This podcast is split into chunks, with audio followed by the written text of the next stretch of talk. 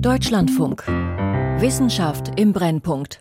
Hallo, ich bin Christiane Knoll, Redakteurin der Wissenschaftsfeatures, die wir sonst hier ausspielen, heute aber mit einer unbedingten Hörempfehlung. Die AIDS-Leugner, der fatale Weg der Christine Maggiore. Die Dokuserie erzählt die Geschichte von Christine Maggiore. Die US-Amerikanerin ist HIV-positiv, lange noch ein Todesurteil. Doch sie und ihre Mitstreiter leugnen AIDS und ziehen bald nicht nur andere Betroffene, sondern auch Politiker in ihren Wahn, darunter Thabo Mbeki, den Präsidenten Südafrikas. Die AIDS-Leugner. Alle fünf Folgen findet ihr im Podcast DLF Dokuserien und die erste Folge jetzt und hier als Hörprobe.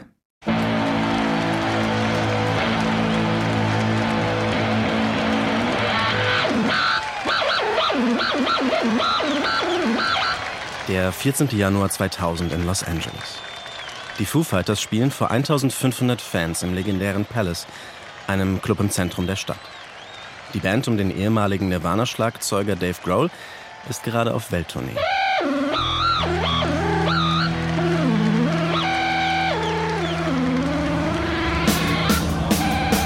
Der Auftritt in Los Angeles ist aber kein normales Konzert. Bevor die Show beginnt, betritt eine Frau die Bühne. Ganz allein steht sie vor der ausverkauften Halle und spricht. Wer ist diese Frau? Und was will sie?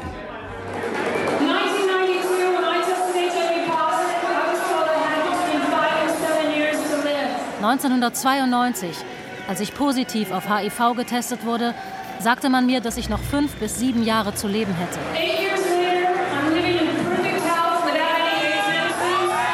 Acht Jahre später bin ich immer noch kerngesund. Und das ohne AIDS-Medizin. Die Frau heißt Christine Maggiore.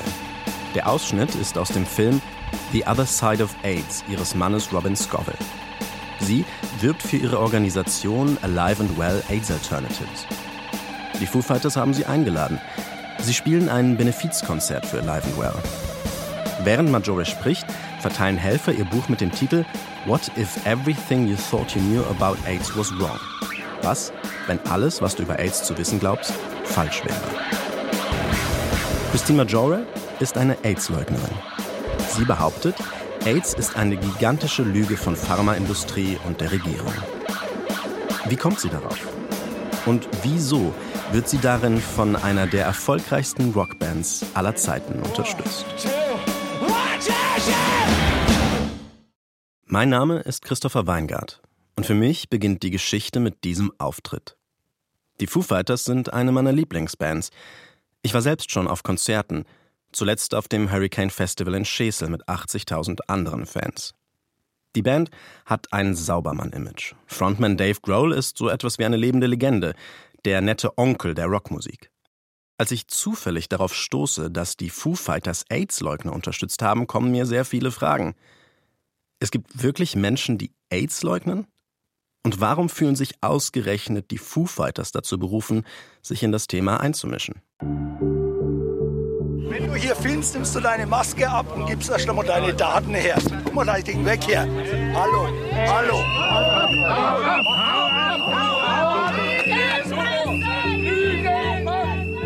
Ich bin Jonas Rehse und arbeite als Journalist unter anderem für den Deutschlandfunk. Als Christopher mir von der AIDS-Leugnung und dem Benefizkonzert der Foo Fighters erzählt, muss ich sofort an Corona-Leugner denken. Die Regierungen treten unsere Grundrechte mit Füßen und das hat kein Beamter, keine Polizei zuzulassen,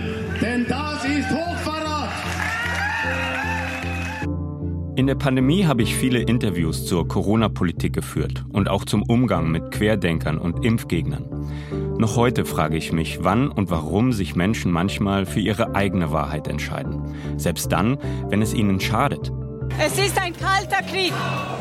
Mehr muss ich nicht sagen, es ist klar. Wir haben keine Pandemie. Es sind alle gesund.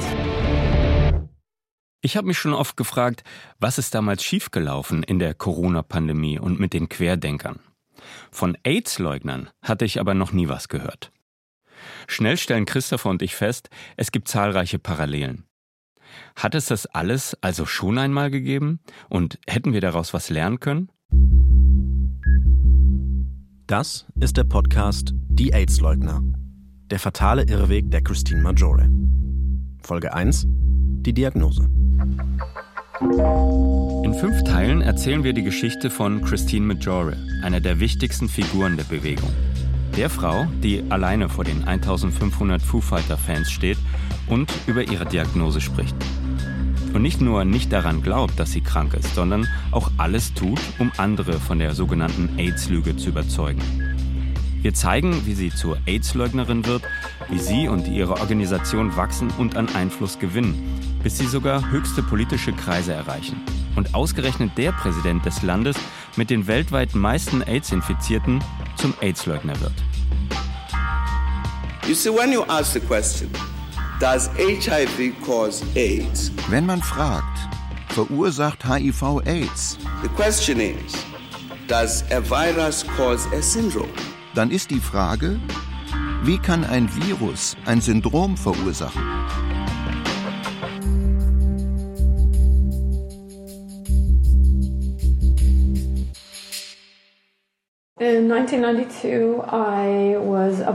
1992 war ich Co-Inhaberin einer Bekleidungsfirma, die aus nicht viel mehr als einer Idee, die ich hatte, zu einer Firma mit 15 Millionen Jahresumsatz wurde.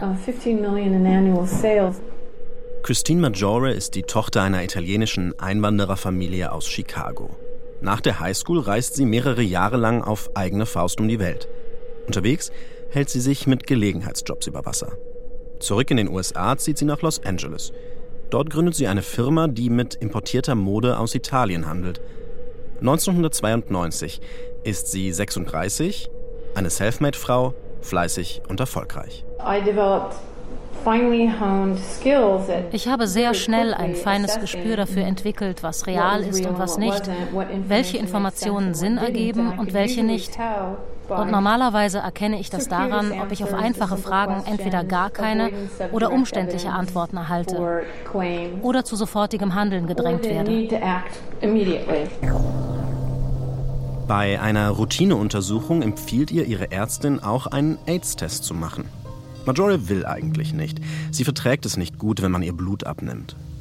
Außerdem kennt sie keine HIV-positiven Menschen. 1992 wird AIDS immer noch vor allem als Schwulenkrankheit betrachtet. Schließlich lässt sie sich doch überreden. Die Gynäkologin hat mein Büro angerufen. Ich bin rangegangen und sie wollte mir erst nicht sagen, was los war, was ich unmöglich fand. Sie sagte, dass ich zu ihr in die Praxis kommen sollte. Und als ich gefragt habe, wieso, worum geht es, da hat sie angefangen zu weinen. Der Test ist positiv. Christine Maggiore hat sich mit HIV infiziert. Eine Diagnose, die damals noch ein Todesurteil ist.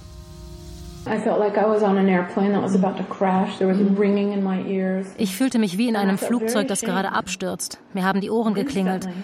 Ich habe mich auf einmal sehr geschämt. Ich dachte, mein Leben wäre vorbei. Meine Ambitionen und jede Hoffnung zu heiraten hatten sich einfach erledigt in dem Moment.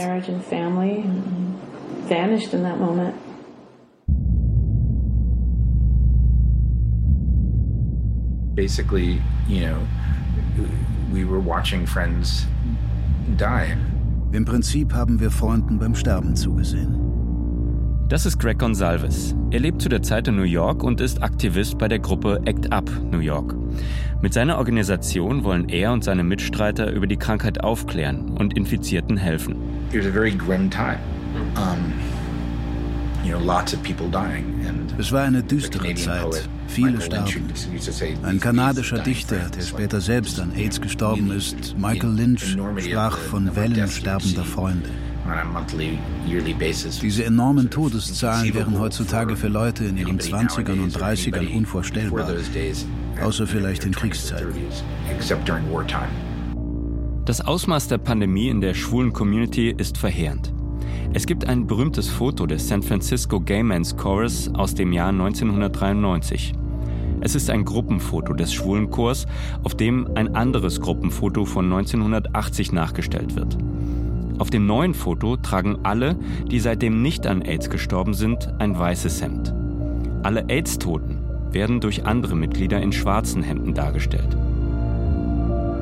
115 tragen schwarz, nur sieben tragen weiß.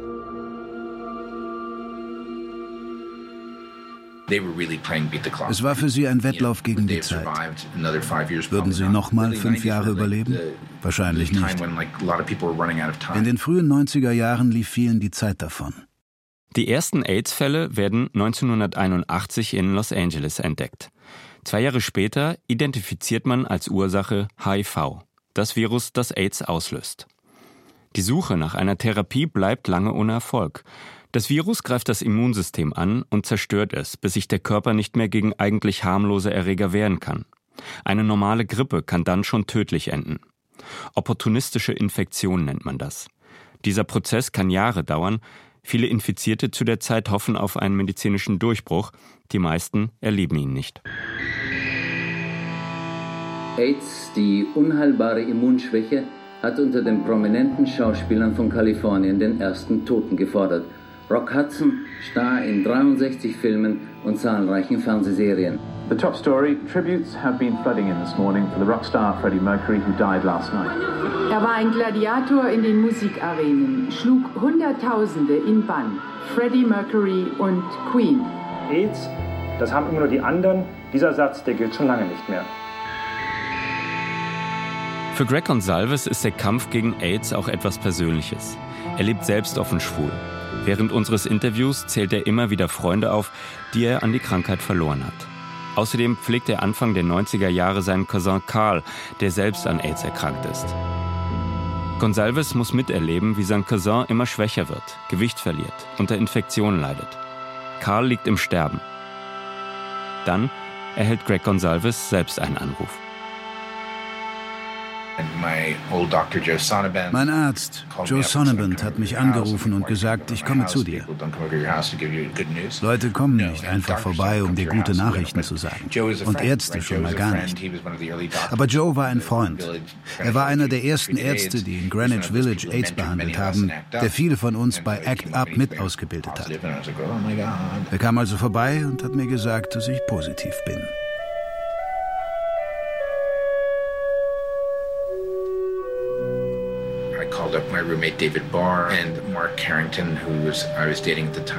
Ich habe meinen Mitbewohner David Barr angerufen, außerdem Mark Harrington, mit dem ich zu der Zeit zusammen war, und seine gute Freundin Tracy Swan. Wir haben uns noch am Abend getroffen. Es gab viel zu besprechen, etwa wie ich mich infiziert haben könnte.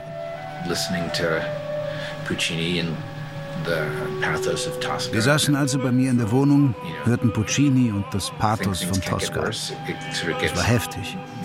Mit Anfang 30 wirst du sonst nicht mit deiner eigenen Sterblichkeit konfrontiert, selbst wenn du davon umgeben bist. Um, even if you're in, this, in, the, in a sea of it, because all your friends are sick or your friends are dying, etc.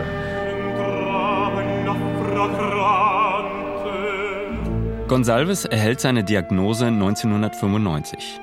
In diesem Jahr sterben allein in den USA 50.000 Menschen an AIDS.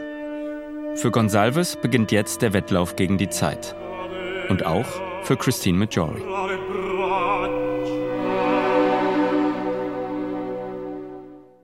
Für viele Menschen ist die Diagnose ein Trauma.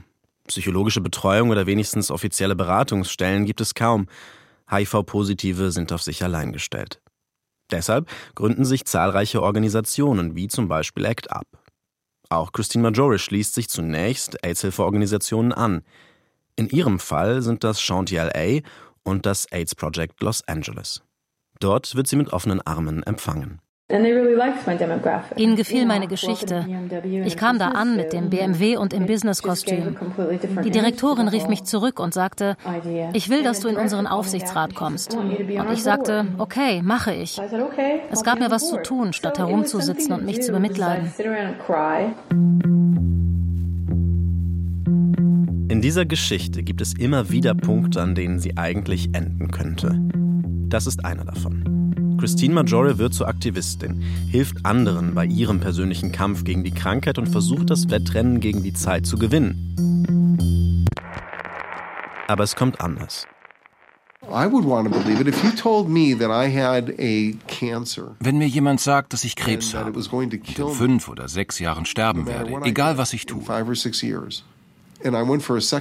Und dann hole ich mir eine zweite Meinung und man sagt mir, ach, der Krebs wächst so langsam, bevor du an dem stirbst, stirbst du an einem Herzinfarkt. Ich weiß nicht mal, ob ich das überhaupt Krebs nennen würde.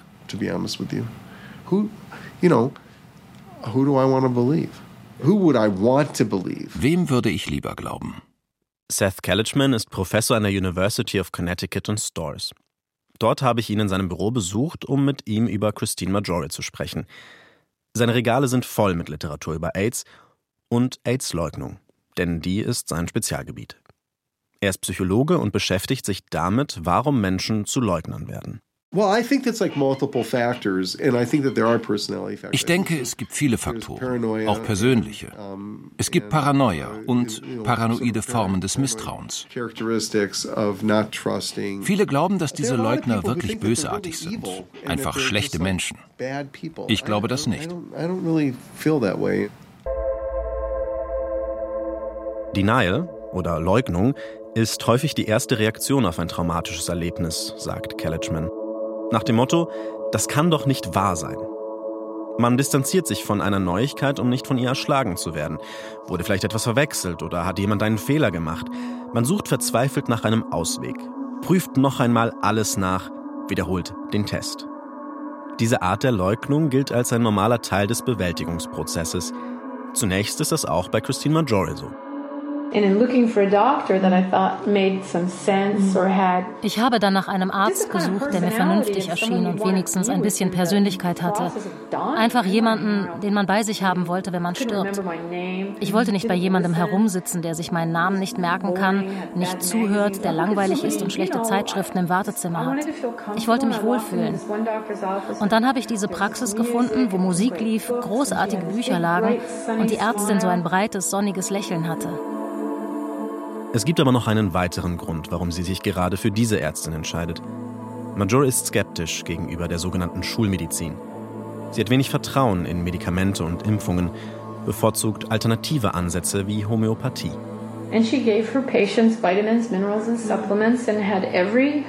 Sie hat ihren Patienten Vitamine, Mineralien und Nahrungsergänzungsmittel verschrieben. Und sie glaubte, dass positiv Getestete gesund bleiben können, wenn sie sich nur gut ernähren, sich schonen und schlechte Angewohnheiten vermeiden.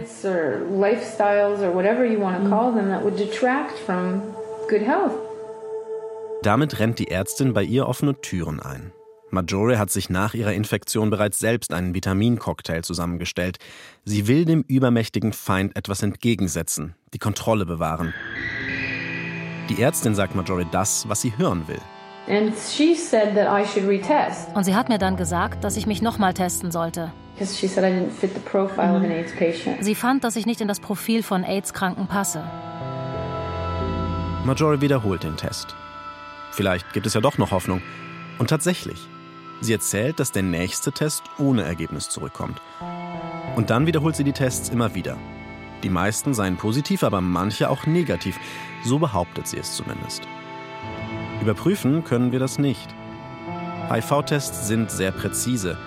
Trotzdem können in seltenen Fällen falsche Resultate vorkommen. Eines ist aber sicher. Majoris Zweifel wachsen. AIDS zunächst noch ein rein amerikanisches Phänomen, war von Anfang an auch eine politische Krankheit. Die ärztliche Hochglanzpublizistik hat im Hinblick auf eine breite Aufklärung versagt, meiner Meinung nach. Aus dem für Gesundheit zuständigen Ministerium in Bonn kommt wenig und kaum Konkretes zu dieser gefährlichen Epidemie.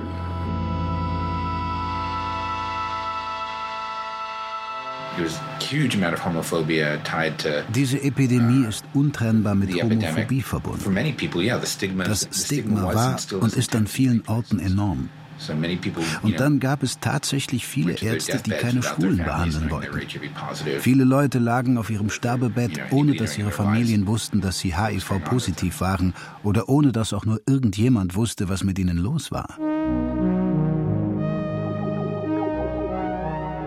Als die Pandemie ausbricht, ist der Republikaner Ronald Reagan Präsident der Vereinigten Staaten.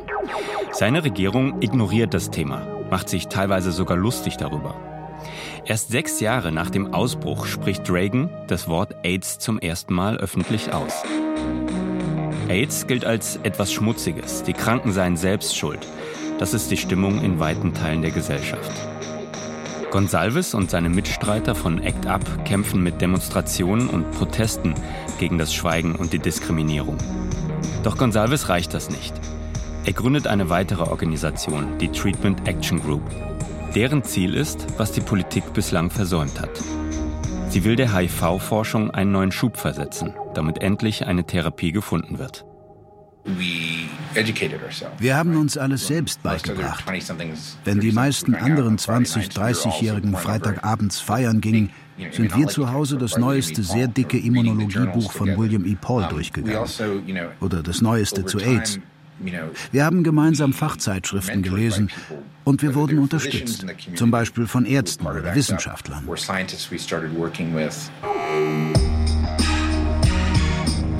Die Treatment Action Group arbeitet eng mit den wichtigsten HIV-Ärzten und Forschern zusammen.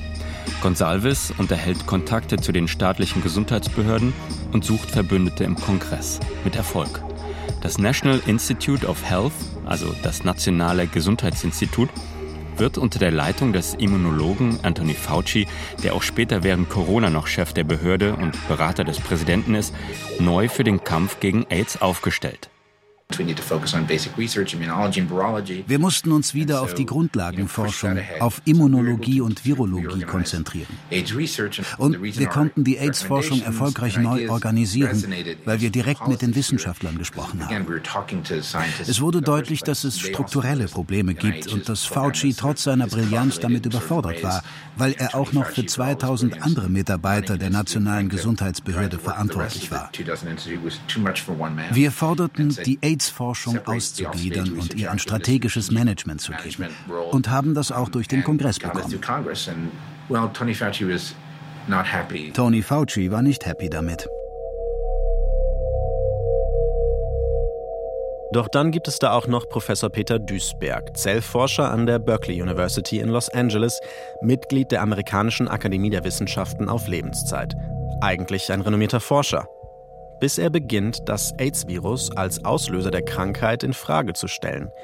Hier spricht er 1988 in der Sendung Abenteuerwissenschaft im öffentlich-rechtlichen Fernsehen. Das AIDS-Virus infiziert nicht mehr als eine von 100.000 T-Zellen, die angeblich von dem Virus zerstört werden.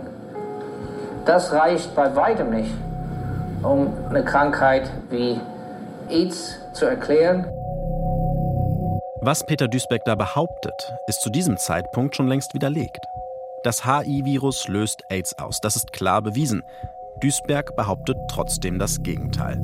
Und durch sein Renommee hören ihm die Leute zu. The origin of this is, is Peter Duisberg.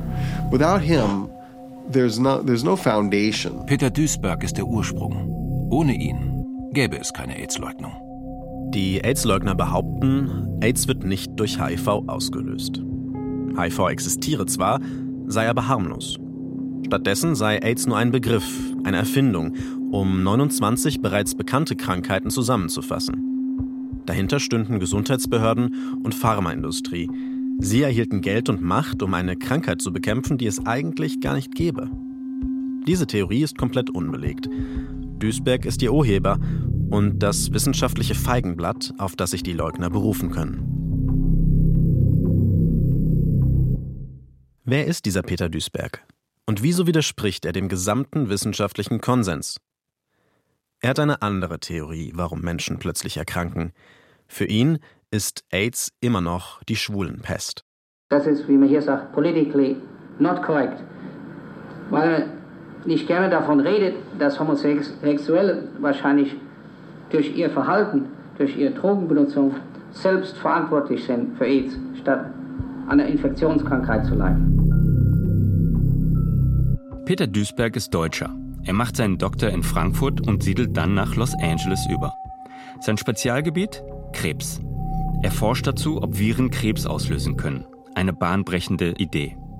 Dafür wird er in die Akademie der Wissenschaften aufgenommen. Aber dann widerruft er seine eigenen Ergebnisse. In meiner Erinnerung ist er ein freundlicher, lustiger Typ. Aber sein Image ist das eines Fisches, der gegen den Strom schwimmt. Peter Duisberg ist der, der die Gegenmeinung einnimmt. Laut Psychologieprofessor Seth Kalichman ist Peter Duisberg ein Menschenfänger. Er geht auf die Leute zu, ist aufgeschlossen, humorvoll. Aber wieso riskiert ein hochdekorierter Wissenschaftler so leichtfertig Ansehen und Karriere? Wir haben versucht, Peter Duisberg zu erreichen, um mit ihm darüber zu sprechen, allerdings keine Antwort erhalten. Dafür antwortet uns Dr. Robert Gallo, Co-Entdecker von HIV und ehemals guter Freund von Peter Duisberg.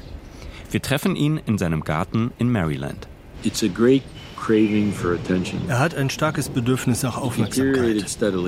Er ist langsam abgeglitten, hat eigenartige Ansichten entwickelt, die selbstzerstörerisch wurden.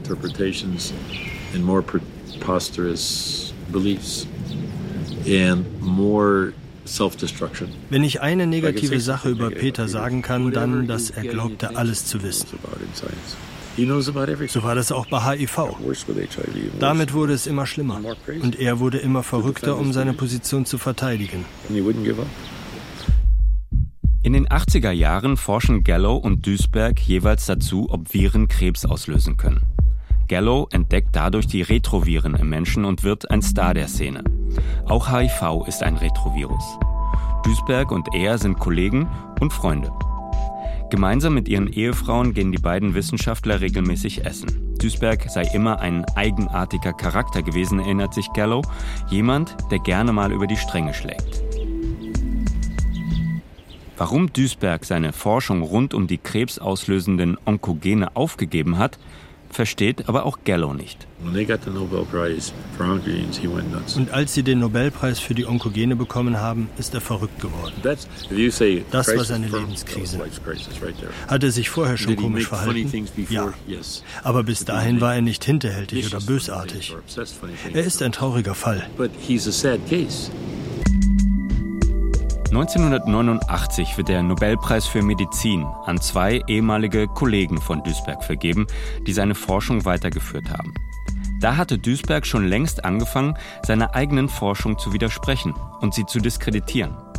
Deswegen geht er bei der Nobelpreisvergabe leer aus. Auch Seth Kalichman hat Peter Duisberg getroffen. Er wollte mehr über die AIDS-Leugner herausfinden und hat sich deshalb eine Zeit lang selbst als Leugner ausgegeben. Ich ging zu ihm aufs Podium, hatte sein Buch dabei und fragte ihn, ob er es signieren würde. Er hat mich lange und ernst angesehen und sagte, wissen Sie, dieses Virus löst keine Krankheit aus. Und ich sagte, ich weiß. Er sagte, es ist ein harmloses Virus. Ich weiß. Also, ich war nicht dort, um mit ihm zu streiten. Aber ich bin mir komplett sicher, dass er wirklich glaubt, was er behauptet. Duisberg behauptete schon Anfang der 80er Jahre, dass Viren eigentlich harmlos seien. Krebs werde stattdessen ausschließlich durch Umwelteinflüsse hervorgerufen, Krankheitserreger spielten keine Rolle. Und so sei es auch bei AIDS. Deswegen glaubt Duisberg, der Kollaps der Immunsysteme, vor allem bei schwulen Männern, gehe auf deren Lebensweise zurück auf den vielen Sex und die Benutzung von Poppers, einer Sexdroge. HIV aber habe damit nichts zu tun. Umwelteinflüsse statt Viren. 1987 schreibt Duisberg das in einem Artikel für die Akademie der Wissenschaften und begründet damit die AIDS-Leugnung. Und auf diesen Peter Duisberg trifft Christine Majore 1994. Eine Begegnung, die alles verändert. I came across some information at the urging of friends. Mhm. Dann bin ich auf Informationen gestoßen, die mir Freunde dringend empfohlen haben. Eigentlich wollte ich davon nichts wissen. Ich wusste, was ich tat. Ich half Menschen. Ich wusste, wie ich sterben würde. Aber meine Freunde blieben hartnäckig, Dr. Peter Duisberg doch wenigstens einmal anzurufen. Für Majore ist Duisberg endlich ein Forscher, der ihr zuhört, der aufgeschlossen ist, der sie ermutigt, nachzubohren. Er schickt Majore seine Ansichten und Ergebnisse. Für jede ihrer Fragen nimmt er sich Zeit. In ihm findet Majore eine weitere Person, die ihre Zweifel verstärkt und ihr sagt, was sie hören will. Und nicht irgendeine Person, sondern einen Professor von der renommierten Berkeley University. Sie wendet sich an ihre Kontakte im AIDS Project Los Angeles. Aber da will niemand etwas von Duisberg hören. The only way that they did so was to call names. Sie haben ihn einfach nur beschimpft. Er sei ein Spinner, ein Homophober, ein Holocaustleugner. Er führe mich in die Irre. Die Informationen seien widerlegt. Ich sagte, wo denn? Ich finde dafür keine Belege. Anders als bei Duisberg stößt Marjorie hier auf taube Ohren. Vielleicht fühlt sie sich an ihr Modebusiness erinnert. Da hat sie gelernt, stutzig zu werden, wenn ihr Gegenüber Antworten oder Konfrontationen vermeidet. Warum antwortet ihr niemand? Warum wird sie hingehalten? Hat hier jemand etwas zu verbergen? Will sie jemand betrügen? Wenn man nach Antworten sucht, kann es da zu viele Fragen geben, die man fragen darf? Zu viele Ideen, die diskutiert werden könnten?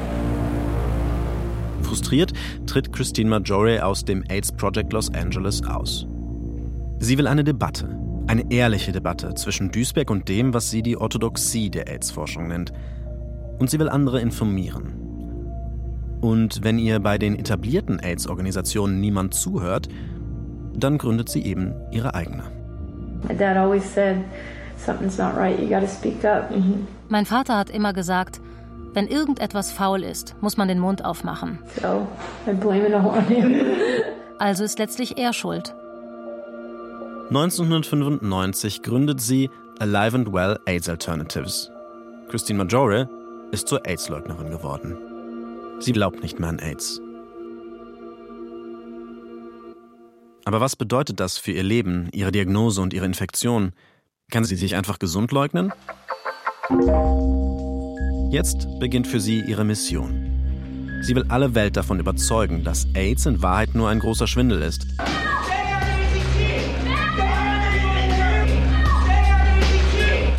Als schon kurze Zeit später eine wirksame Therapie gegen AIDS gefunden wird, steht die Bewegung der Leugner am Scheideweg.